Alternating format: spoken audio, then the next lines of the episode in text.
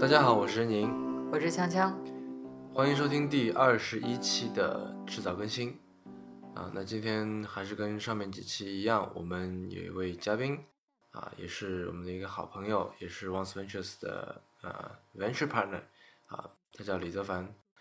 啊，泽凡，你介绍一下自己吧。 OK，大家好，我是李泽凡，我在 Once Ventures 打 杂，然后主要在硅谷创业。我们做，我们通过数据科学还有人工智能，帮助商业用户将他们的人脉关系电子化，然后加以进行分析。嗯，对，很开心今天能来帮你们录这个东西。那这公司名字叫名字叫什么呢？以及我觉得你刚才讲的，可能嗯听众都还不是很懂吧？ 对，OK，我可以解释的具体一点。啊，公司名字叫 H，呃，H 的寓意就是说，H 本身是一个动词，或者说也可以说这个名词，它的意思是雕刻。嗯那我们希望做到的是，在现在这个信息爆炸，然后包括人脉、平均用户人脉越来越广的这个时代的时候，我们用机器帮助用户把那些平时脑子记不住的关于他们身边的人人脉的信息，全部用机器刻录下来。嗯这样在他们需要的时候就可以随时的获取这些信息。那么我们通过机器能做到的是，一般人记不住的，比如说散落在散乱在互联网上各地的，像邮箱里面的沟通记录啊，或者说他们身边朋友在线的言论，或者在网上出现的新闻里面出现的这些片段，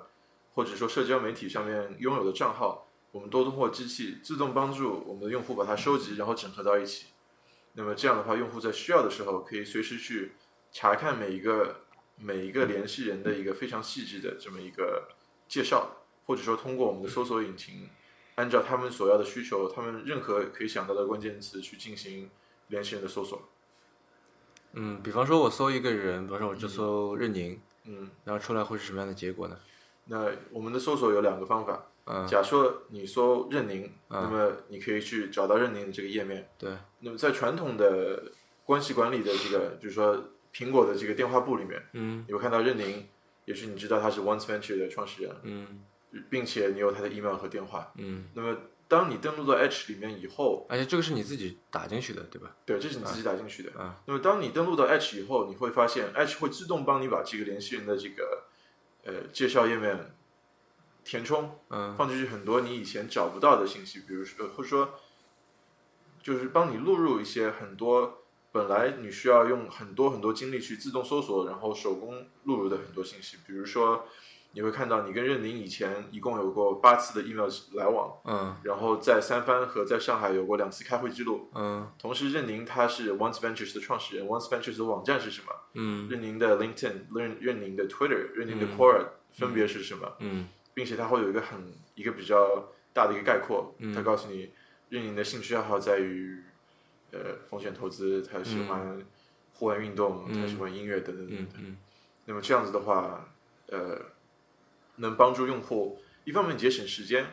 另外一方面可以提高他们利用人脉的效率，嗯因为这也就说到就是第二种搜索方式。嗯假设你正在找找一个投资人，嗯那么当你输入风险投资的时候，嗯任宁也会作为一个其中的一个联系人出现在里面。嗯你会发现，这个搜索引擎会提供给你可能有一个十个人的列表，嗯这个十个人列表里面每一个人都是在网上某一个地方提到过风险投资，嗯或者我们分析出他的工作、他的兴趣爱好跟风险投资有关。嗯那么这个时候，当你点击这个搜索页面的搜索列表里的每一个人的时候，你我们会你可以将它展开，看到为什么 H 的搜索引擎将这人排在这里。嗯那么也许他会看到，在 LinkedIn 上面，任宁写的是 Once Ventures 的合伙人，嗯在 Twitter 上面，他经常发布跟风险投资有关的这些 tweets，嗯包括在 Quora 上面，他回答过风险投资相关的问题。嗯那么，所以这些过程在原来是一个需要很多个不同的步骤，嗯并且通过很多个不同平台才能完成的一个操作。嗯那么现在 H 将你的整个网络或者整个人脉电子化以后放在一个地方，嗯就可以可能在几秒钟之内完成。呃，那我有两个问题，嗯第一是说，就是 Edge 现在是以一个什么样的形态出现？它嗯是个 App 吗？还是个网站？还是个什么？对我们第一个第一个产品是以 App 的形态出现的，嗯以一个一个专业的智能的人脉管理的一个 app 出现。嗯，之后我们很有可能在短期之内会做一个网站，嗯，Web 端是吧？嗯对 Web 端的网站，或者作为一个下一步在考虑中会做一个 Gmail 这样 email 的 plugin。嗯那么当你在 email 别人的时候，你马上可以立即的看到这些人嗯的或所有的信息。啊，那这是第一个问题。第二个问题是，呃，如果说，比方说现在我搜投资风险投资，那应该会出来很多人嘛？这样会不会造成信息的过剩呢？就可能我搜搜一个投资，然后网上所有投资人都蹦出来了，然后两百个这样。嗯，呃，不会，因为它是会基于你自身的社交网络里面去进行搜索的。哦啊我对有了，只有你认识的人里面去做投资。嗯第二，有一个排名嘛，在做排名的时候，比如说优先化处理的有，主要是两个大方向。第一个是它出现的频率，它提到投资越多，那很明显越那个越它的可能性越高。第二个，我们做做一些基本的语义分析。嗯那么在做 NLP 的时候，比如说做一个 keyword extraction，嗯那么我们可以大概的分析出来这个这个我们所谓的 tag 这个标签嗯在这个人身上有多准确，或者有多少的重要性。嗯所以基于这两个事情，我们可以进行一个进行一个排名，做到就是说最最相关性最强的人最在最顶上。也许你看到，就算你有一百个联系人都提到过投资，嗯。你看到前十个或者二十个，几乎可以知道最能帮到你的可能是哪几个人。所以这个东西的最大的一个集合是，就是它是在我的这个通讯录里面在搜，是吗？对，他对会通过你的通讯录，或者包括你的 email 的邮箱，嗯嗯将你跟你有关联或者有过沟通、有过交流的人嗯，结合在一起，形成一个人脉网。嗯嗯嗯哎我打个比方，这个是不是，嗯，可以说是一个更加智能化的 LinkedIn？对，可以，可以，这是以从产品的角度来讲，可以这么去想。你可以说它是更加智能化的一个联系部，也可以这么说，嗯或者你可以说它是一个更加偏向人脉的 CRM，而不是更加偏向销售的这么一个软件。嗯嗯呃，有很多个比方可以去做。完全一样的产品，我们还没看到过嘛，嗯所以我们在做它。嗯嗯。但听起来好像是，嗯，我想说是不是，比方说苹果公司来做这个事情会更简单？嗯，苹果公司想要做这件事情未必简单，主要是就我们之前呃跟很多人聊到这个事情，有一个比方就是，假设苹果、LinkedIn、Facebook、Twitter 大家都要整合在一起，我们说我们做一个全世界通用的通讯录的话，录的话，嗯其实比如说谁来做这件事情，谁来主导这件事情，嗯嗯呃，在这个 其中的 stakeholder 就是相关的这些利益链也好，关系链也好，反而更加复杂了。嗯而第二点是在于，我们是我们找到的这么一个市场，其实是，呃，很多公司暂时暂时还没有想到去做的一个突破口，就是暂时是一个非常细分的市场。嗯呃，将一个人脉智能化，最早期其实最最多使用的人群还是以商业目的为主，见的人交流的很多很多的这个人群。当这个突破口突破以后，随着包括随着时间的成长，以及随随着信息爆炸越来越严重，嗯我们再希望突破到可能身边或者说在科技前沿的 early early adopters，嗯，然后之后再到普及到大众之内。嗯所以在这个时候，应该不能说打的时间差，但也可以说是还是说找一个小的突破口钻进去。嗯嗯大公司暂时呃未必吧，嗯不一定会去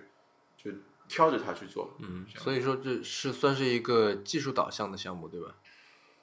一半一半吧。对，嗯我觉得技术是一个技术导向是我们其中很重要的一个元素。嗯呃，但是所有的公司都不能都不能忽视市场导向的重要性。嗯嗯嗯，所以就呃不能说好像酒香不怕巷子深这样子的。对，呃，我觉得这个是永远都不会这么说。嗯嗯，不管做到什么样，想要形成规模，还是要以还是要以市场为市场为先。嗯，但有一个蛮有意思的例子是，呃，你知道俄罗斯有一个公司，它做了一个产品叫做 Telegram， Telegram 对，然后它在国内其实是被被强调的嘛，对吧？嗯然后它在 它在中国也没有，嗯，花一分钱做推广，就是没有做任何推广，免费和付费都没有做，嗯但在国内现在也已经据说有五百万的下载，啊嗯，就它算不算是一个酒香就不怕巷子深的东西？呃，对我们来说，产品导向跟市场导向的差距，并不是说市场导向就会更加着重于做 marketing，嗯而是在于市场导向更加着重的注意力是放在如何为市场解决痛点。嗯那么很有可能俄罗斯跟中国人有相似的痛点、痛点，嗯所以大家会去使用它。嗯呃，很少有人会因为一个，就是说酒香可能是一个不是很好的比例，但很少有人会因为一个产品本身做的很好，嗯所跳而去跳过它的痛点，然后开始很长久的使用它。呃嗯那如果它这个它东西不能它如果它不能解决痛点，它就不是一个很好的产品嘛。逻辑上应该是这样子的吧？呃，有，我觉得有不同的角，有多个不同的角度去分析它吧。一个好的产品，嗯，也许你会说它的设计做得好，它的啊，它我的理解 information，它的这个嗯信息结构做得好，嗯嗯嗯也许它的功能做得完善。嗯但是如果说打不到市场的话，其实就好像我们说百分之九十以上的这个初创公司都死在 product market fit 上面。嗯其实重要的是在这个 fit 嘛，嗯嗯所谓 market 这个市场导向的公司抓的是这个 fit。嗯嗯，而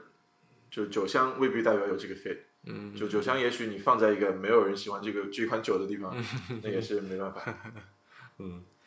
那所以你们现在团队有几个人啊？就做这个事情？嗯，我们现在最核心的团队有五个人，嗯嗯，主要是我和我的两个合伙人是很早以前就认识，嗯呃，我算是偏设计和 hustler，就偏创业比较早的一个这个分工，嗯我主要做产品管理，然后包括负责融资、负责打杂，嗯 他们他们做专心负责开发，嗯呃，主要是因为他们是从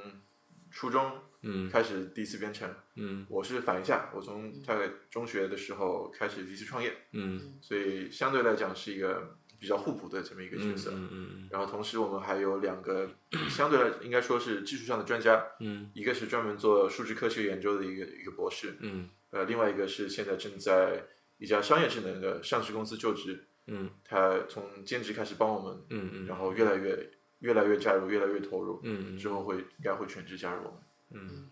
那除了你刚才说的这个，就很早就认识的那些朋友之嗯外，其他这些人你是怎么去找的？我而且我知道你是也找了一些比较资深的一些人来当顾问什么的，对吧？嗯，对我们很幸运，我们的我们的导师就是是 LinkedIn 的创始 CTO，他叫 Eric Eric Lee，、嗯就是他跟 Reid Hoffman 一起，他当时 LinkedIn 所有的最早期的产品几乎都是他写出来的。嗯那么现在他已经在做他的后面的新的公司了，嗯但是他也是我们 H 的唯一的导师。嗯然后我们 H 应该也是他现在唯一做作为顾问或者作为导师去、去帮助的一家公司。嗯还是很幸运的。嗯，呃，团队是怎么组建的？其实，就包括这些人啊，因为嗯我现在碰到过一些，呃，无论是我们自己投的也好，或者是一些朋友也好，很大一个问题就是说找不到人，嗯，找不到合适的人，应该这么说，对吧？这个这个是所有创业公司都有的很大的一个难题。对，呃，我们团队里的人其实说追溯回去，我都认识了很久了。嗯嗯，而我觉得可能我做的相对比较好的一点就是，我因为创业的比较早，嗯所以我到硅谷以后，突然发现有这么好的一个创业环境，嗯我然并且读了很多书。我们我的第一个导师告诉我的就是，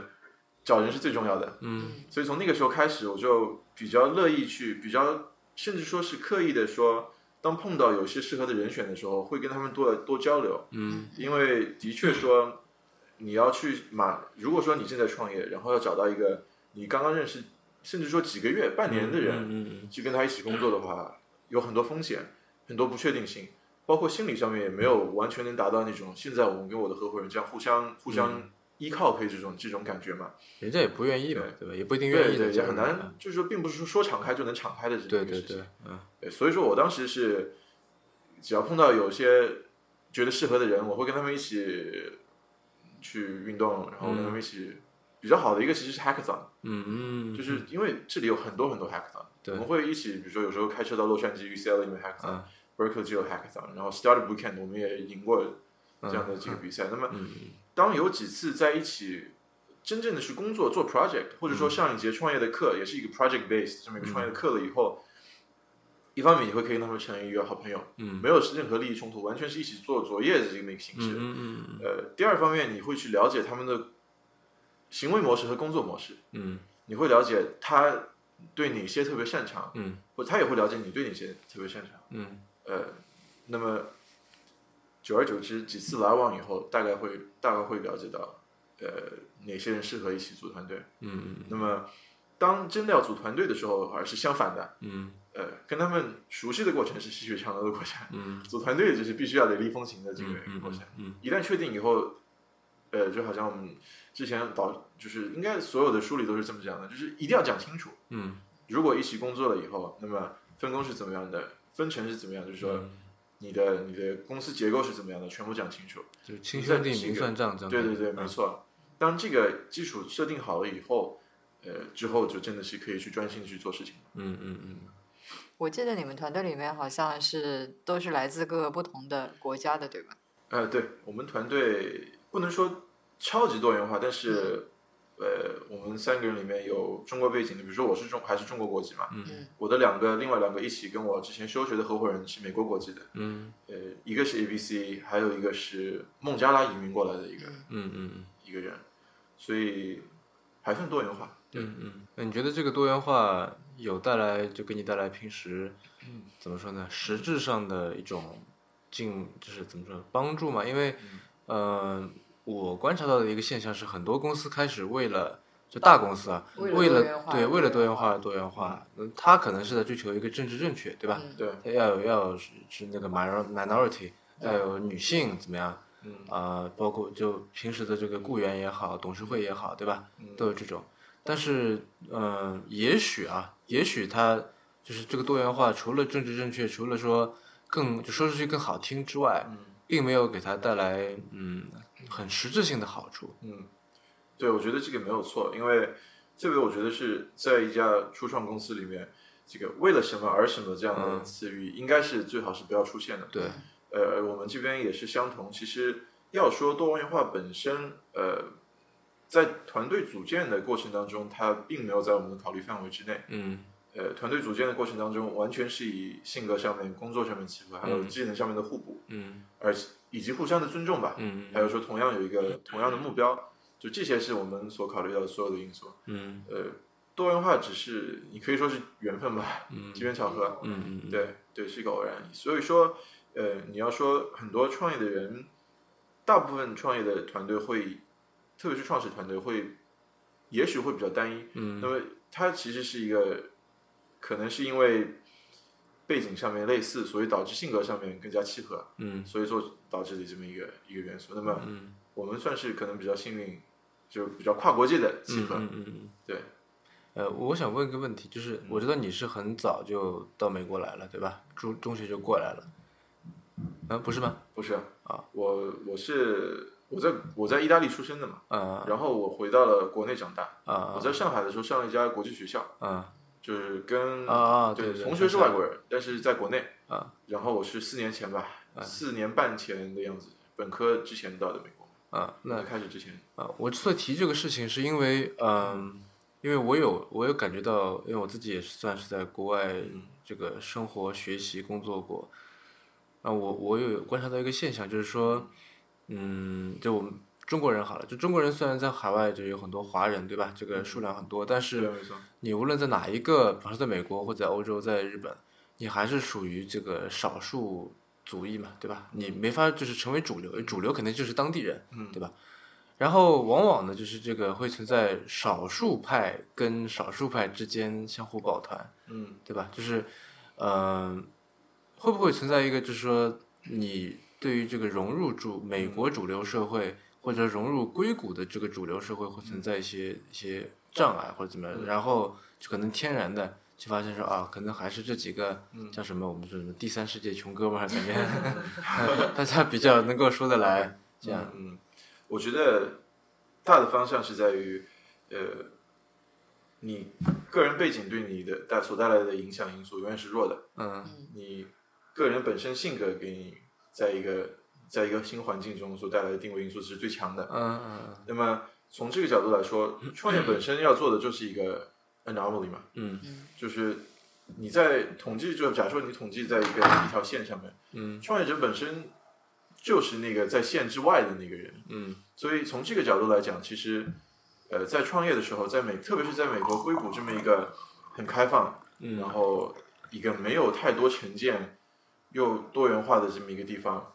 它对你的影响其实是你觉得它可以强，它可以很强；你觉得它弱，你还可以很弱，取决于人是吧？取决于自己。对，啊啊我觉得这是第一点。那么你说它实质上对你有没有一定的影响？有些东西客观因素讲也是没有办法避免的。假设你本身从小就没有在硅谷长大，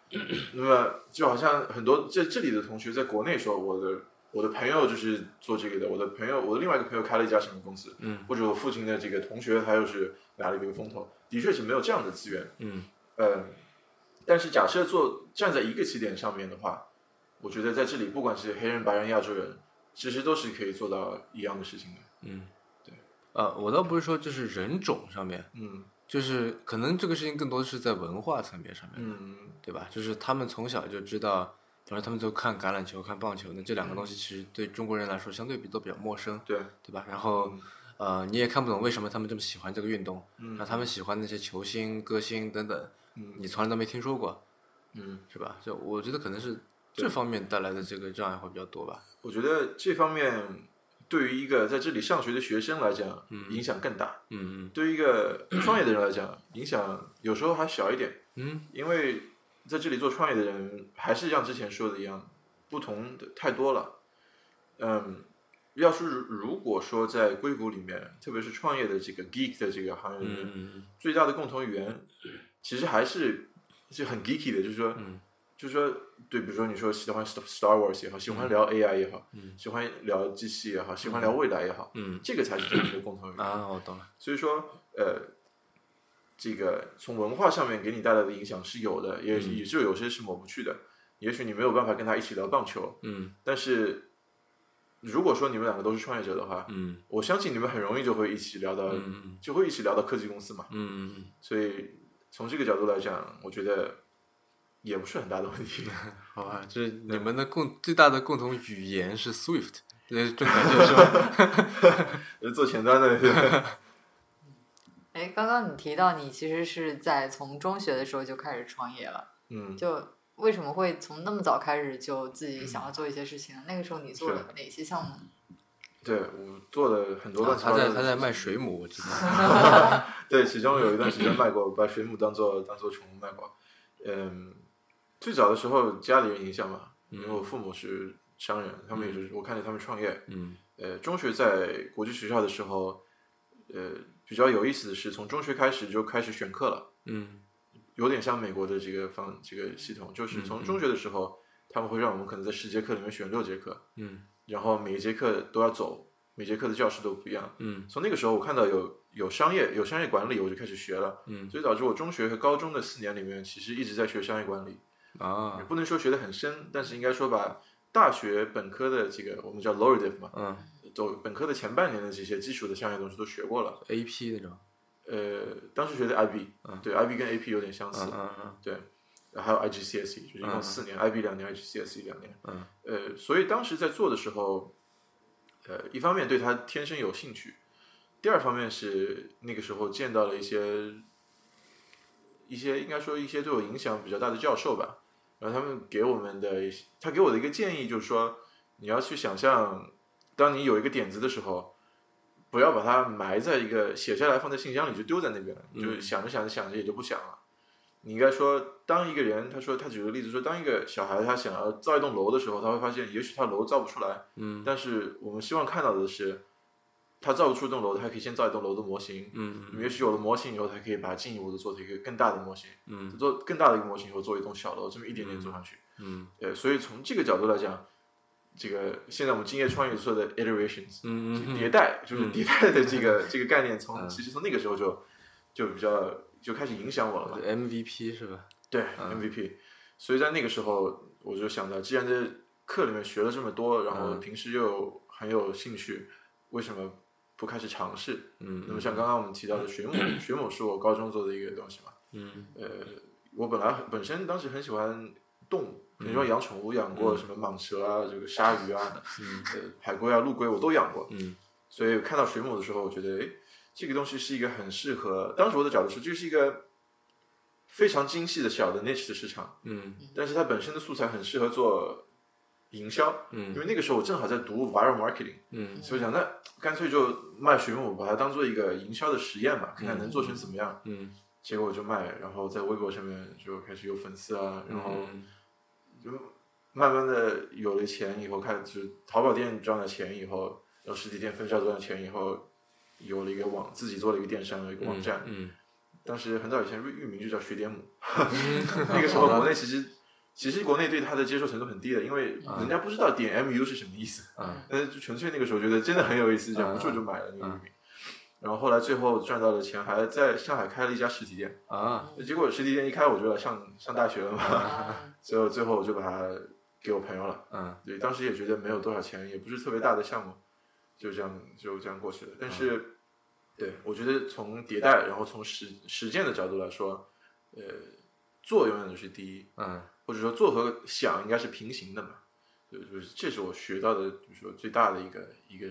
一个经验，也是我那是刚开始在什创么业时的候？东西？零呃一零年、一一年这样，还在差不更之多后。嗯一一年吧，一一差二不多是一一年一二是年，就玄武是在高中的时候了。因为我想起我以前为了拍电影，我那时候当制片人嘛，买过水母。对，你是不就是从那买的？啊，不是不是，但是我们找了一个，就首先买水母和买缸都是两件很麻烦的事情。嗯，对，啊我我们找了当时一个自己还做了缸嘛，就是我自己做的三 D 开模，然后我们生产了缸。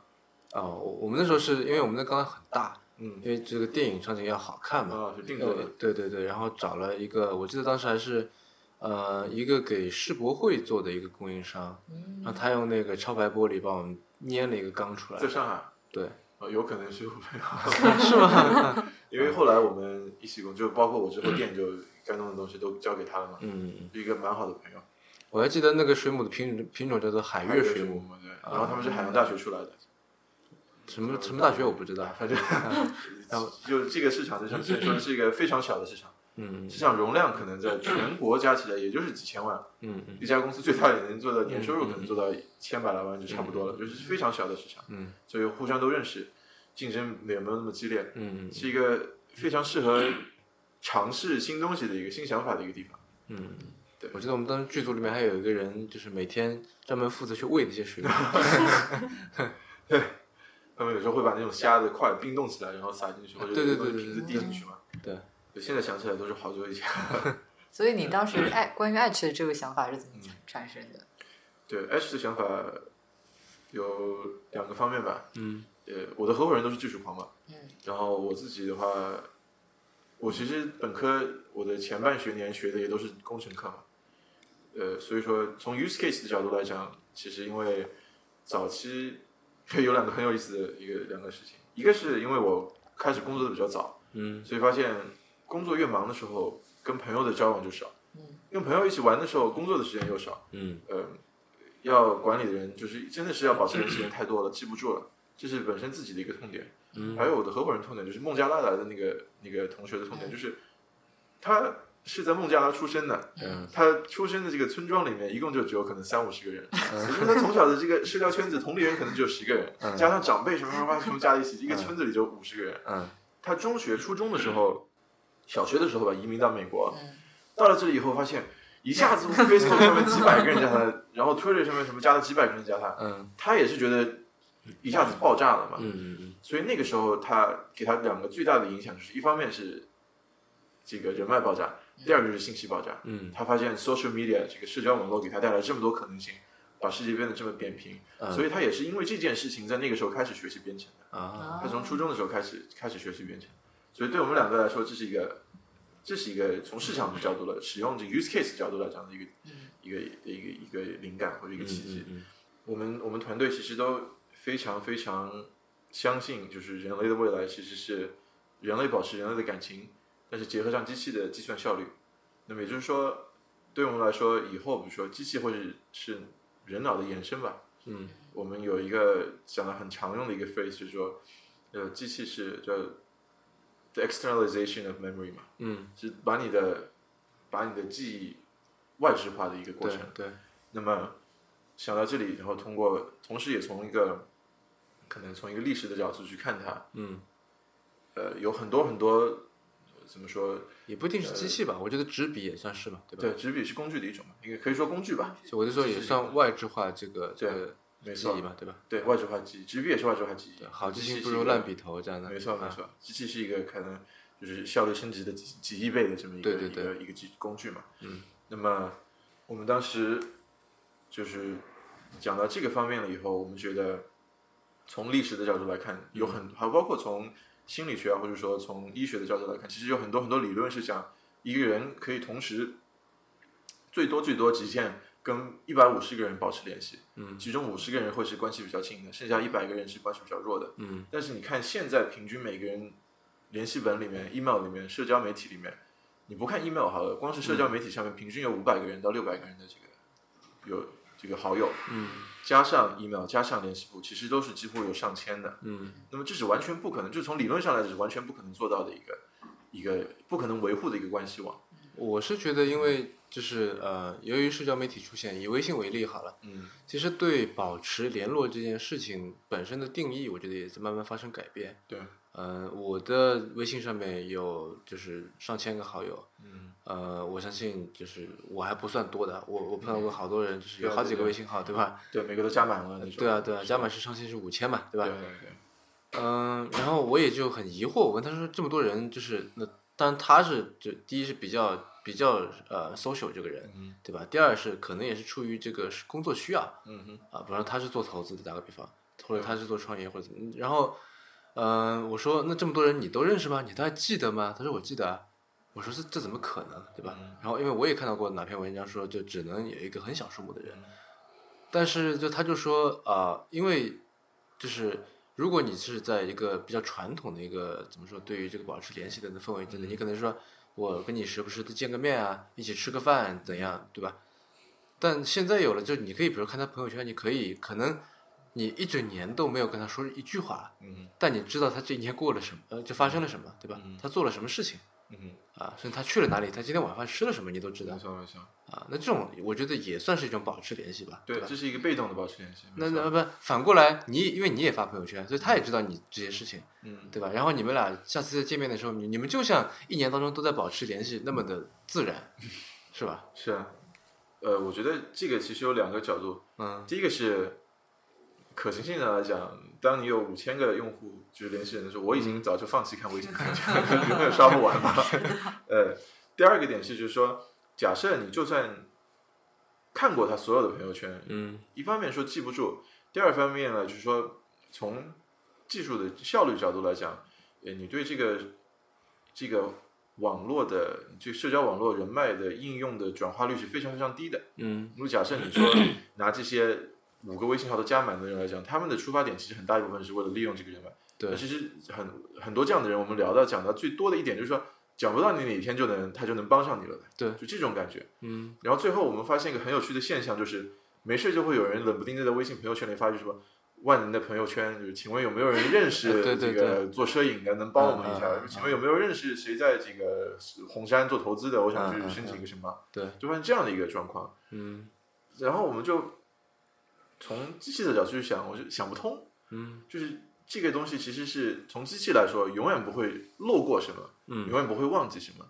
那么这也就是想到我们可能想到有点类似，最终的时候，呃，他给我们的灵感或者给我们的一个借鉴，是有点像就科幻片里面外星人的虫巢蜂巢的思维，就是一个人一个虫子受到了什么，剩下的虫子马上就能分享到。嗯一个虫子想要去得到什么信息，它可以从所有的它这个虫子的这个群组里面去抓取到同样的信息。嗯那么类似的来说，我们可能完做不到完全那样，但是可以做到比它稍微退一步，嗯就是你的社交圈里面所有的人可以拿来分享的东西，你可以你本身理论上可以看到，但是没有时间看到的东西，嗯理论上可以记住，但是没有这个精力、没有脑力记住的东西，嗯全部通过机器帮你记住。嗯那么在你需要的时候，随时都可以抽取出来。嗯就好像之前说，你需要找风投的时候，嗯你有五千个人，可能里面五千个人里有一千个人发过十，每个人发过十条跟风投有关的这个信息，嗯那么在这个一万条信息里面，我们可以帮你做筛选，可以帮你做优先化，嗯然后推荐出来你最需要的那一条。嗯就这个是真的是只有机器才可以做到的，因为嗯我们发现人性本身是贪婪的，嗯就是从那个叫 Dunbar's number 的角度角度来说，嗯我们就真的是脑子只能记住一百五十个人，嗯那么，但是当真正你能认识，你发现我明明可以认识一万五千个人，我就算记不到，我也得认识，嗯这就是本性我们的本性嘛。我不会说我认识不了你了，我今天我说我不跟你聊了，我我实在记不住了，太多了，很少。嗯 呃，因因此我们就发现，出路肯定不是让大家少认识一些人，嗯出路肯定是通过机器人提高大家的这个对信息的利用的效率，对人脉利用的效率，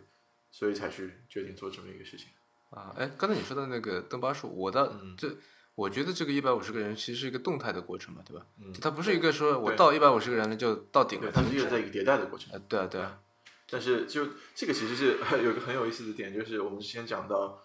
在在做产品的过程当中，嗯我们说做用户获取嗯有一个黄金的一个 rule，就是说 retention 永远都比 acquisition 要好。嗯就你去你去试图激活那些已经停止使用你 app- app 的人，嗯它的效率和成本永远都要优过于你去社交媒体上、去新闻上面花钱做广告、去抓一个新的用户的这个嗯效率。嗯嗯嗯就其实对人是一样的。当你本身就是有一些这个有一定的以前历史的交互在那个时候，在这个时候你再去重新接触他们，嗯嗯，其实是你说亲近感也好，你说这个关系紧密度也好，他愿不愿意帮你也好，都是更加简单的，嗯嗯嗯都要优过于说你你去为了这个事情去 LinkedIn 上面找 cold email 一个嗯这个就不认识的人，然后再找一个人帮你介绍嘛，就这个感觉。嗯所以说我们要做到的就是。一这个 numbers 这个一百五十个永远都在迭代，嗯你嗯今天一百五十个，过了两年以后是一百五十个，可能只有十个，就可能是家里的十个家人是还没有变，其他一百四十个都变了。嗯嗯我不知道，就是说你每一个时候，每一年的一百五十个人，可能加到你一百岁的时候有一万五千个人也好，十五万个人也好，嗯那都能至少都能帮你记住。嗯嗯嗯，那我们来聊聊这个，对，等下可能说不定还会再聊回来，就是这个没办法跟三句话不跟离这个创业嘛，我们现在所有的身边的人聊天都是这样子。啊，我觉得蛮好的。嗯那好，那我们继续聊创业好了。就你觉 得，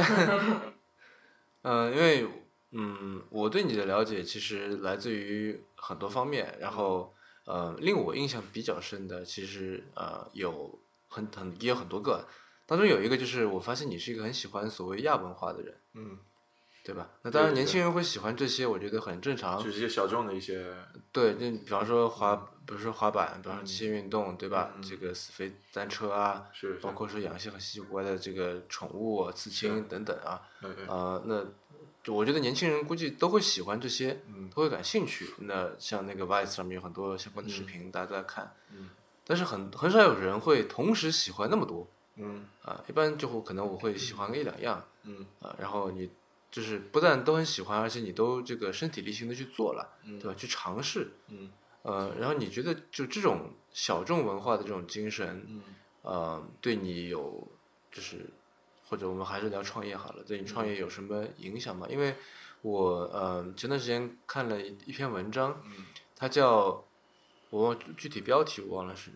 记不记不太清楚了，但大概意思就是说，现在的创业者不好了，是因为他们不听摇滚了，嗯这样，那就可能摇滚那再往前就是那个。嗯、在硅谷出来之前，对吧？嗯那那个时候的种种反文化运动，那个时候的这种嬉皮文化，对吧？嗯啊、我觉得都是对硅谷有影响的嗯啊、那那个时候的，就是所谓的这个摇滚或者嬉皮，那是一件很小众的事情，虽然可能到现在也不算大众，但至少说比现比那个时候要来的要流行了，是啊对吧？那那个时候的这个小众文化。孕育出了一批硅谷的这个先驱者，对吧？像什么 Ted Nelson 啊，嗯包括那个现在还在被叫做什么大啊不 LSD 之父的那个叫 Tim Timothy Leary，我记得，嗯啊，就类似这种的，他还说什么 LSD 是上帝给年轻人的礼物什么什么的这 种，是是啊那小众文化跟创业之间，你觉得有什么样的关系呢？对，这刚好我本来我就是想到，因为这几天也不是说这几天吧，应该近近年其实呃做了一段时间创业，嗯特别是做了一段时间跟数据处理有关的创业，嗯并且在学校学了一部分统计以后，其实也想刚刚想说的就是说，呃，在很多情况下，其实对于因果的探索局限性实在是太大了，嗯就是你要去想通一件事情的因果，在这个时代上面，在信息这么多的时代上面，是一件很难的事情。嗯但是我们能想到的就是两件事情之间的关联，它是肯定有的，比如说它是正面的关联还是负面的关联，这是可以我们可以说比较相对简单的去判定的一件一个事实。所以说，也是近年开始养成的这个习惯，就是说开始去探索事件之间的关联。有时候做不到的时候，也不会死揪它的因果。嗯就好像讲到亚文化和创业本身，嗯，关联性肯定有，而且是正向的关联。嗯呃，哪个是因，哪个是果，说不清。嗯但是我觉得可能从统计学来来讲，不是有一个叫 confounding factor，嗯就是在这个两个东西之间，还有一个跟它有关联，对两个方面都有影响的因素。嗯呃，我觉得这个因素应该是好奇心吧。嗯呃，我觉得作为一个创业者来说，可能天生对世间万物还是有好奇心，呃，希望去体验不同的东西，嗯同时也是希望在体验一些不同的事物的相同的这个时候，去去搜集生活中的灵感和工作中的灵感嘛。嗯嗯，所以我觉得是就是这么一个关系。那的确是就是呃，可能是因为是这样的人，所以就或者有这样性格的人才会去喜欢这个呃喜欢小众文化，才会去创业，所以这当中就是这个怎么说呢？这两这两种人是存在一个交集的，对吧？嗯，对，但就是这件事情本身有没有，嗯、给你带来一些怎么说呢直？接的影响嘛。对，直接影响或者说帮助，因为呃，我我前段时间去潜水了，嗯，然后我是觉得，因为我在作为这个投资人，虽然是、啊、怎么说呢，我就也不算很资深，也不算就是这个能力或者特别强这样子啊，那就圈内这个大佬什么多的去了。但是，嗯、我自认为我还算是一个比较勤奋、比较时时刻刻在想着工作的人。嗯然后这事情对于工作来说当然是好，但对于这个就生活来说，其实有点麻烦，因为只要我在这个世界上面，我就会不停的看到东西，对，啊看到东西我就会跟这个创业、跟这个科技、跟我的工作等等联系起来，我的脑子会不由自主地去做思考、去做联想。就联想没错。啊、然后我在潜水的时候就完全没有这个，所以觉得特别放松，因为那感觉是在另一个世界嘛，对吧嗯？没有一件事情是跟你的现实生活有关系的，在在海里面。嗯对，啊，所以就我觉得潜水对我来说是一个非常好的一个放松的方式。嗯啊，没错没错，这个其实有同感。啊，因为就像你之前说的，其实你也是以一个创业者的心态去去做投资这件事情嘛。对，我们都可以感受得到。呃，就同样的，我们在路上走也好，跟朋友聊天也好，你会发现所有的事情最后都会跟创业关联上啊。嗯不光是说三句话不离创业这么聊，嗯就所有的你看到的事物，你看到的一些其他的公司也好，你喜欢的事情也好，最后都会想到跟创业有关系的事情。对啊，对啊，也许是跟就是怎么样帮助你的产品，也许是怎么样去做一个新的产品，是，一直都是这样的。呃，所以说，但是，那么讲到你潜水这样的例子，它是有的，就是很多不一定是亚文化，但是很多兴趣爱好，嗯嗯嗯，其实对我们来讲都有着呃不同的作用吧。比嗯如说拿我自己来说，其实我现在是没有时间去，很久没有滑板，很久没有滑雪了。以前我每年都去嘛，嗯，呃，但是如果我真的需要脑子放空的时候，有时候我会去听音乐，我会去滑板，嗯我会去出出去运动，都会有。嗯这是其中一部分。嗯呃，第二部分的话，呃，我会做一些比较有规律的，比如说一个星期保持锻炼啊，嗯呃对对卡路里进行控制啊，嗯或者说每天早上坚持冥想、喝茶，嗯呃，这些方面反过来是对自己的一个训练吧，或者是对自己的控制。嗯呃，我觉得这一点就是说，是在于我之前看了一本关于禅的书嘛，嗯那叫就是叫《禅者的初心》，应该相相信大家都很多人都知道嘛。嗯其中有一句话我，每个人理解都不一样，但是我比较大的一个感悟，那句话说，呃，如果你自身本身是怎么说呢？如果你不能整理好自身的话，嗯也没有办法去整理你身边的事物嘛。嗯呃，这是也是近年来讲对我就是之之前的迭代以后，嗯近年就真正工作的这个中，我觉得我启发比较大的一件事情。嗯嗯嗯所以说，有些时候我的一些兴趣爱好、一些亚文化，呃一方面是解压，嗯一方面是一个当做一个修行吧，当做一个对自己的控制啊这么一个训练。嗯呃，当然其中还有很多它会附带过来的一些优一些好处，嗯比如说我在运动的时候也会做到气压的效果。嗯比如说我在冥想的时候，它其实是帮助呃帮助你集中思想的一个训练。嗯那么在工作的时候，你会更加的专注。呃，它有都带来这样不同的这个、这个好处。嗯那么就好像我的合伙人他就没有喜欢那么多亚文化，但他很喜欢打游戏。嗯就他有一个其中就特别喜欢打那个反恐精英 CS:GO，嗯然后他他打到以前每天晚上睡觉之前都打一盘，嗯，然后他打到全国的比赛，就是能拿能拿到排名，就是这样嗯子。睡觉之前打一盘，这种不是越打越兴奋的吗？对他他需要这样解压，嗯，一天的这个解码以后，他需要这样释放一下，也有。嗯嗯呃，所以说呃，他的我觉得我们喜欢亚文化也好，喜欢这些不呃这些小这些兴趣爱好也好，嗯在工作之外，嗯呃，我觉得有一定的关联性吧。但是对大家来说都是对每个人说都是正常的，就是我们嗯也嗯学到了一点，就是就算你再热爱工作，嗯一个人就是还是不可能永远都只在工作的。嗯嗯嗯这个还是我觉得需要一个一个比较平衡的一个生活和一个心理状态吧。嗯嗯可能我的另外一个合伙人他学过医嘛，他会更加了解，就是比嗯如说，当你同一件事情压抑了很嗯久，同样的事情无法只想其他事情以后，你的荷尔蒙会积压起来，嗯最后对其实对你做判断也会有有一定的影响吧。嗯我们这边至少每个人都会有一些自己的兴趣爱好。嗯哎，其实你们刚刚聊到就是关于亚文化和创业之间的关系，嗯我觉得除了好奇心之外，可能还有质疑和反叛的精神。比方嗯说，我觉得典型一个例子就是火人节 （Burning Man）。嗯嗯去参加火人节的，就很多可能都是湾区这边的创业者啊，包括嗯比如说我们知道的两个投资人，他们几乎每嗯年都会去 Burning Man，对吧？对，嗯嗯然后你其实可今天能他们又去了， 对也是羡 慕。对，本来也想去的，然后没买着票。嗯嗯，我们应该找一段时找一找一个时候一起去，我嗯说你们应该值得去的。嗯嗯我觉得在大多数人眼中，去 Burning Man 或者说在那边所看到的人，可能会觉得说不是那么普通，或者不是那么正常。嗯但是正是因为这种不正常，呃，我觉得才很多时候就是怎么说呢，激发了你的这些灵感，或者说嗯让嗯你做出一些不一样的事情。嗯嗯呃，没错了，但是我觉得有一点可能比较呃危险的，就是说不要为了给自己贴标签而去做一个对对对要给自己对贴对标对签的事情嘛。嗯因为创业本身就是一个不正常的事情，嗯而不正常本身是没有一个归类的。嗯 对，也许说 Burning Man 是一个很多不正常的人都喜欢的一个共有一个一个共同点，嗯，呃，但是就不要把自己弄得骑虎难 下。对其实现在好像有一些声音在这个质疑或者说批判这个 Burning Man，包括说有的人说这个票价正在被湾区的这个码农们就是嗯炒高了等等的。嗯然后我觉得这里面是不是说有一些人，就像你所说的，在为了什么而什么，嗯为了给自己贴这个标签？嗯哎，这个还是正好，最近就是我从一个我们学校的一个社会学的老师教授这边、 嗯了解到的一个很有意思的一个理论，就是他教的是从社会会学的角度去看创新和创业嘛。嗯那么其中一个很有意思的一个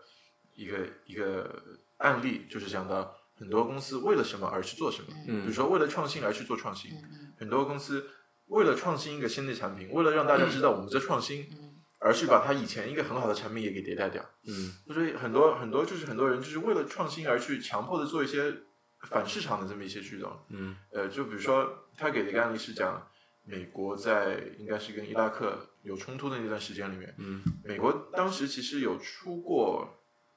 自己还是在联军之内嗯 friendly fire 的事情，把两架直升机给打掉了。嗯他们最后追究说发为什么？最后发现是因为自己联军体系之内，呃，在进入空空军的进入不同的领域领域之间的交流方式迭代太快，嗯导致有一个就是开 F 十五的这个战斗机的那那两个飞行员嗯已经迭代到下一代的沟通方式，而嗯开直升机的两个人迭代还是上一代的沟通方式。呃就导致最后把自己给干掉了。嗯就是说，他讲到他通过这个事情来讲，很多时候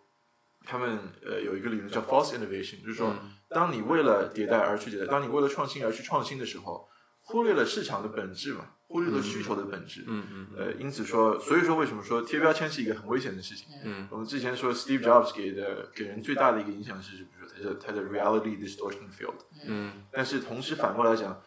很多创业者把 reality distortion field 套在自己的身上，没有套在别人的身上，嗯把自己给蒙进去了。嗯那么当把自己蒙进去，贴了这么大一个这个我要当乔帮主这样的一个标签了以后，嗯呃，就好像是等于是给自己挖坟墓嘛。嗯呃，所以我觉得这是一个需要非常谨慎对待的一件事情。嗯当然，你本身很享受 Burning Man 这样的活动，嗯本身就是觉得这是对的，或者说，也许在 Burning Man 那边有很多志同道合的朋友，这都没问题。嗯嗯可能是在只是在心底里面，有些该承认的事情就应该承认，嗯对自己要要要那个，应该要对自己要理智一点，然后嗯要狠一点。 对，说起志同道合，我想起之前我在逛饭否的时候，嗯，你们还记得饭否吗？啊，是不是约饭的那个？哎呀，不是，哎，一看你就是，嗯，饭否，饭否是中国，中国对于这个的怎么说？Twitter 在中国的复制，啊，OK，他做的事情就那个这个饭否的负责人叫王兴，就现在是美团的嗯啊、然后他是就做了饭否，然后饭否做的不太好，嗯然后就是呃，他就跑去做美团这样，但是饭否现在还在，嗯然后饭否的这种运营啊等等，就是都是美团在出钱，嗯，饭否在当初做的还蛮大的，但是它到现在就是那个饭否旁边还有贝塔贴在那里，嗯它是一个就从来没有把贝塔拿下过的那么一个，嗯就它的当时竞争竞争对手是新浪微博嘛，嗯啊，就是，呃，然后张小龙在饭否上面有一个账号，他在上面叫做 GZ Allen，就广州艾伦嘛，这样，嗯它里面有一句话就是说以后招人就是有一个终极的问题，就是问说你喜不喜欢摇滚？如果是如果是否的话，那就就不要了这个人。这样，嗯对啊，我觉得这可能某种程度上也算是一个怎么说呢？这个一个 filter 这种感觉。对，这个就是其实我们讲从数数据处理的角度来，就是 false negative 嘛，就是当你为了效率而去做一件事情，要批量做一件事情的时候，有时候剔除这些 anomaly 也是没办法的。嗯但至少你确定可能百分之九十五的是对的嘛。对，嗯，也在这个硅谷的这个怎么说呢？嗯创业圈，然后还在年轻人的圈，对吧？嗯然后还在就你是那个 UC Berkeley 的嘛，对吧？嗯所以你应该会接触到很多有意思的人或者有意思的公司，嗯有意思的想法，嗯对吧？有没有什么就这方面可以聊一聊的？嗯，每个人都，其实这里接触的每个人都很有意思。嗯有一个我觉得让我印象有点深刻的人，其实我跟他一点都不熟，但是我见过他，就是我跟他认识是因为创业认识的。嗯他当时在 Berkeley 的一个创业机构里面当负责人，然后我记得当时他也在创业，呃，不能说他是做的最成功的，呃，同时我也不喜欢通过一个人的成就去去去 judge 他们，嗯去去审判他，啊，呃，我喜欢，我觉得过程本身也很有意思。对，那么当时我是因为这个事情认识他的，给他贴上了创业的标签。嗯过了五年，呃，过了两年之后，我发现原来在他创业之前，他是一个民间艺术家；嗯，在创业之后，他又回到了一个民间艺术家。什么叫民间艺术家？就是他自己会，他喜欢做音乐制作，然后他喜欢画画，嗯然后通过做音乐和画画去去维生，嗯就是这样的一个人。我觉得艺术家，嗯，就是类似，就是说，他的两个最大的，我们说 passion，嗯嗯在创业和在在音乐和可能画画的制作上面，嗯嗯然后他就在这个两面之间跳，在两面之间跳。之前他创业做完了以后，没有想到他会就放弃原来的创业的这条路，我不知道他公司是成功了还是失败了还是怎么样，又回到去全心去全心去做音乐。我觉得这个很纯粹嘛，嗯，所以他就是个专业的音乐人了。他也不是个专业音乐人，他也跟我们差不多年龄嘛。嗯他接受教育又是在 Berkeley，Berkeley 也没有音乐学院，你嗯要说他是专业的也未必，嗯但是他至少做的不错，嗯就是他至少音乐那边也受到一定认可嘛，所以他才能活得下去。嗯还有一个当时很有意思的，不是一个创业者吧，他是一个，他是一个研究人员。嗯然后我当时是在 Singularity 上面，就是讲 w a i t r e s 我讲起点理论的这个一个、嗯一个会议的时候跟他聊到的。他读了两次本科，嗯一共他一辈子也就这么几十年吧，他用了八年去读本科。嗯他说我本来本科学的是物理，嗯学了物理以后，发现物理的研究经费拿的不多，然后意思也不大，我想学医了。然后他回去就学医学，嗯学医学八年本科毕业了以后，嗯他发现医学跟物理还有跟科技结合起来很厉害。嗯后来他做博士的研究是纳米机器人，怎啊么样放到人的血液里面去，让人家甚至长生不老吧？应该说，嗯嗯嗯就在起点理论这个 Ray Kurzweil 写的那句那本书叫《起点很近了》，就 Singularity is near。对，啊这本书我我发现好像今年和去年在国内特别火。我第一次接触到的时候就是四年前吧，去参加那个会议之前我读这的。是本很老的书呀。对非常老的书，嗯就今年我朋友圈里面看到很多人在读嘛。好吧，这对本书的也那是一个场个合中文的官方译名应该叫《基点临近》。嗯啊，对，应该就是这本。对，就里面就写到的其中一个点就是在于，当你的血液里面放进纳米机器人以后，也许你以后发心脏病以后，还有两个小时可以慢慢悠悠的走到医院里面去，叫一个救护车说我心脏病发了，嗯这个我我血液它已经停止给我的血液里面供氧了，嗯但是纳米我这个纳米机器人还存储了足够的氧气让我继续活下来，继续坚持地运作，嗯就它是真的是在真真切切的做这件事情，嗯所以我觉得这一些是启发非常大的。你要说创业公司创业者，有太多太多很有成就又很年轻，可能十几岁不到二十岁就把公司卖给微软了，嗯或者他在在十几岁的时候就已经开过两做过好几个 app，有几几百万几千万个用户，这样的人真的很多了。嗯我觉得嗯，都很厉害。嗯，对但是让我记得最深的就是这两个，他我觉得他呃，对于他们来说，成功未必是创业成功吧。嗯对于他们来说，可能真的是活得很纯，这个才是真的 anomaly，这种东西，真的这个是算于异类吧。嗯嗯，就你觉得活得纯的人是异类吗？在现在的社会里面，我觉得活得纯的人蛮异类的，嗯对。而且有应该说有条件去能活得纯的人也很少啊了。嗯，好吧。哎，你刚才说的那个纳米机器人，让我想起我们之前在看了一部，其实是去年还前年的一个老片，嗯，叫《超验骇客》，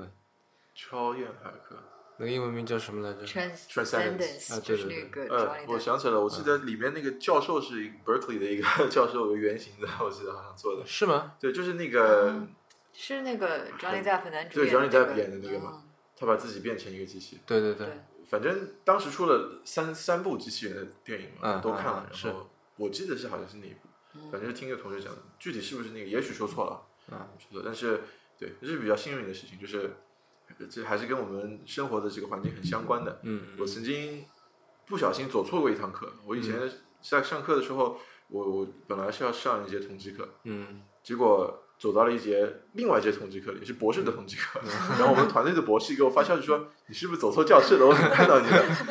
结果发现教你节统计课的人叫 Michael Jordan，就跟啊排篮球明星 Michael Jordan 一样，但是他是全世界里面教机器学习最有名的教授之一。啊啊！嗯对，然后我就我知道还这个觉人得，很幸运嗯。嗯嗯对，我看看到他名字吓一跳。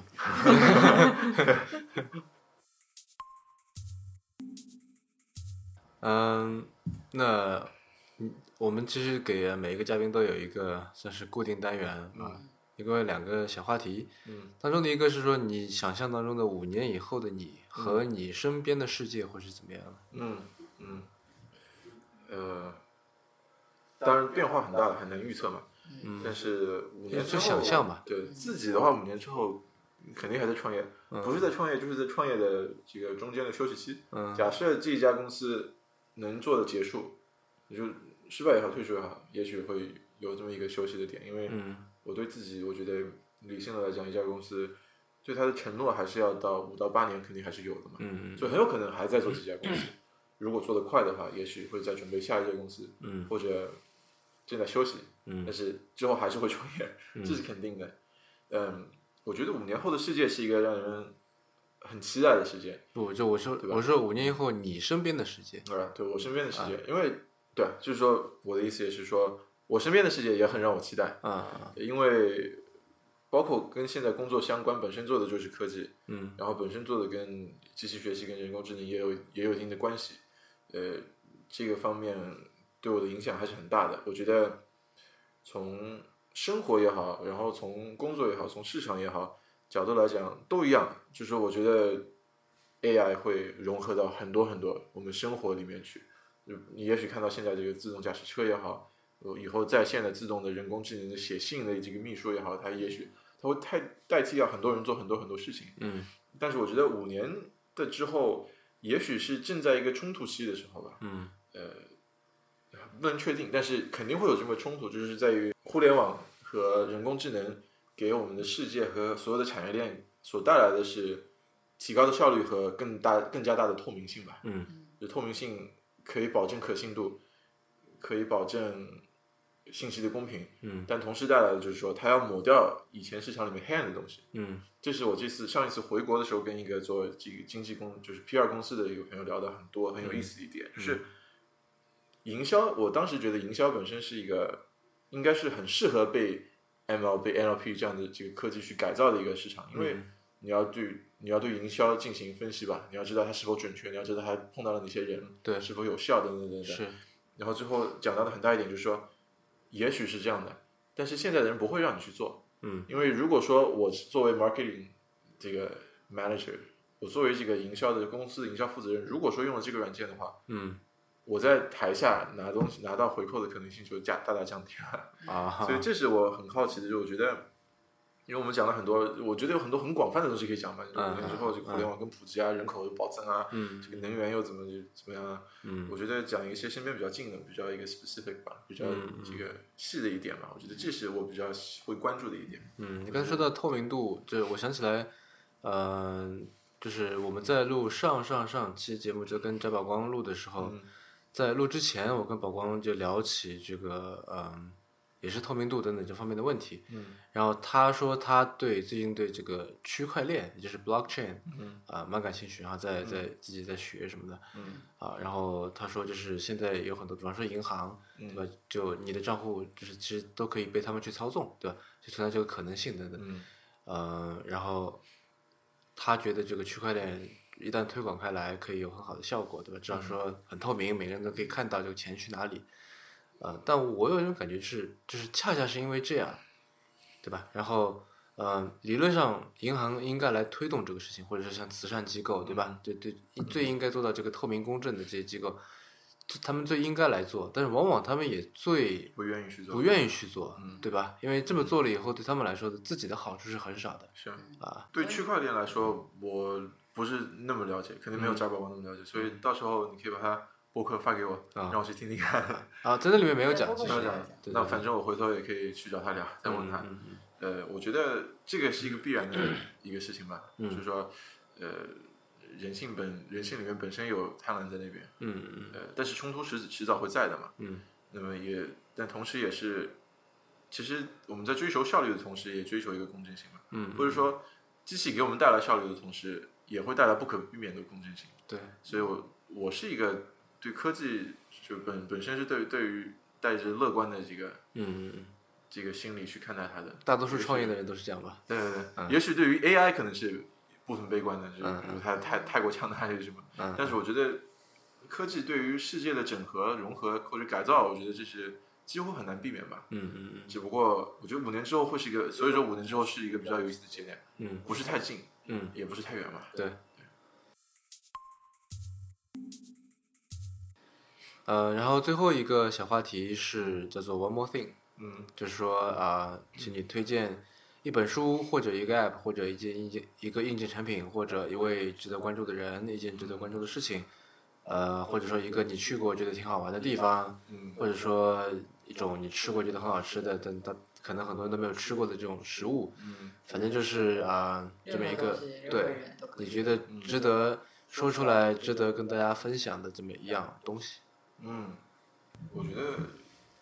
可以推荐大家去寺庙里住几天，体验一 下。我觉得这是我最近感受比较大的。嗯，终于没有人推荐书了。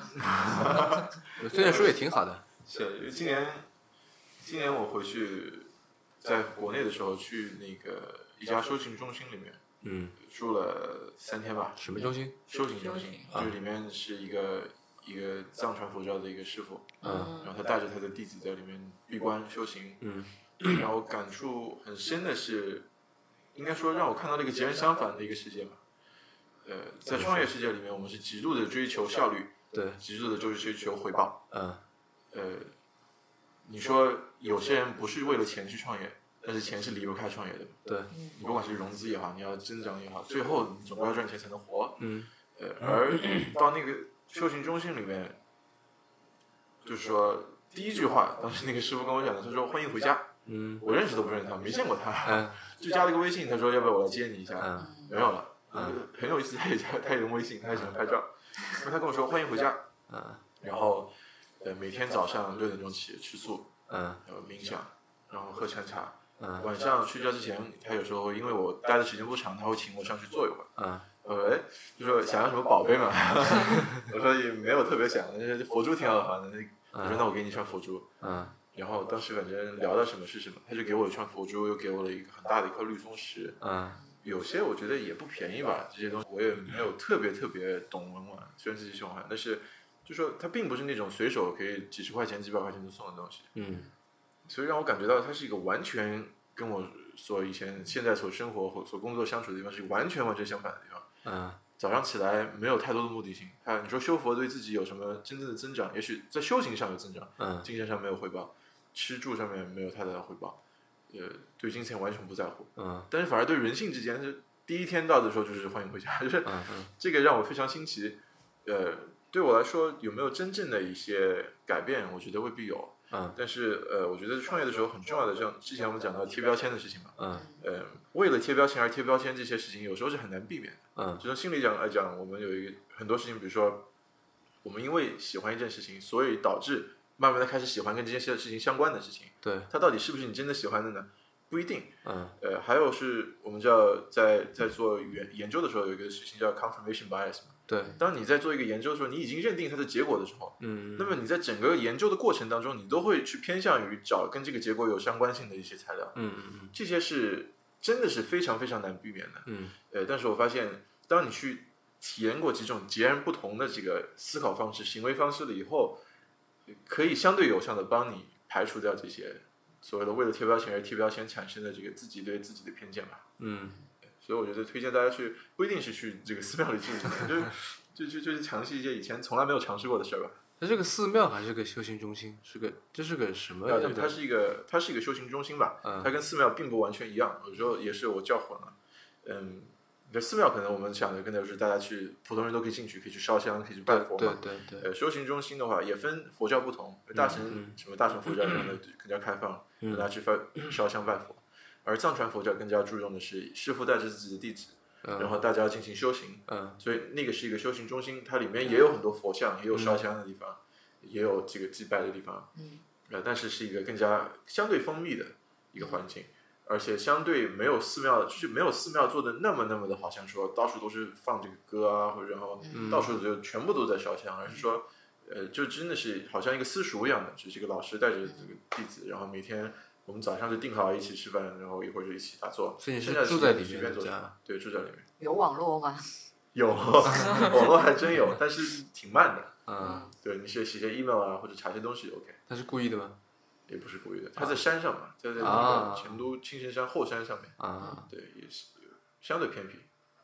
所以它就是，就我现在听起来像是一个酒店这种感觉是吧？或者度假村，但是有的度假村里面有游泳池，它没有，它是佛像。这样，对，它有一个小鱼池，有一个小鱼塘，里面养了嗯鲤鱼，然后经常有人还会掉下 去。就是你要走过这个，它有个凉亭，然后嗯就是有个小塘，有塘。如果你要从餐厅走到这个后面的停车场，你就必须从石头上跨过去。啊，经常人掉进去。嗯，不太像一个旅店，因为它并不完全对外开放，嗯它是一个完全靠我们就 word of mouth 就是嗯传出去的。嗯然后一般来讲都是我母亲信佛，然后嗯她的师傅在那边，所以我们才可以过去，是这么一个形式。嗯而它本身这个东西建成也都是信佛教，就是藏传里面一脉的师兄弟捐钱所做出来的，也不盈利。呃，它的开支全部都几乎都是大家靠靠大家捐赠去去完成的嘛。嗯嗯对，所以这个是呃就 blow my mind 这种感觉。嗯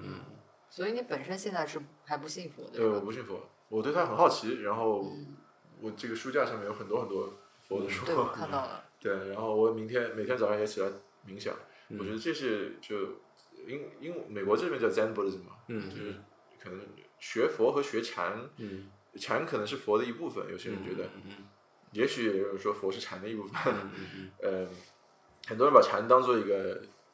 哲学或者当做一种生活方式去学习吧，对，而佛教的好处也是在于，呃，特别是我所接触到的佛教，它其实注重的并不像好像你去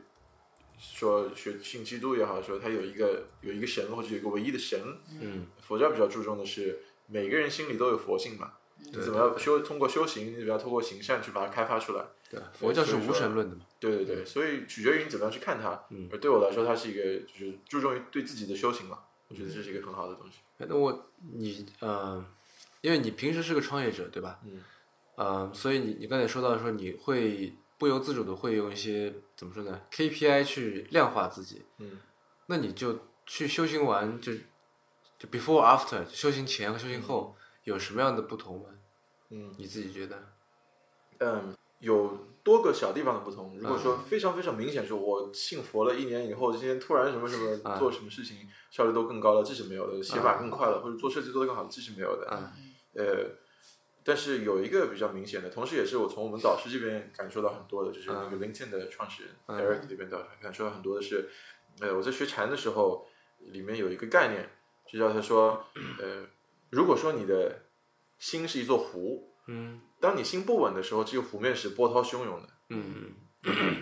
天上的月亮在湖面里看起来它不是一个月亮，嗯你看自己在湖面看起来也不是自己。嗯嗯，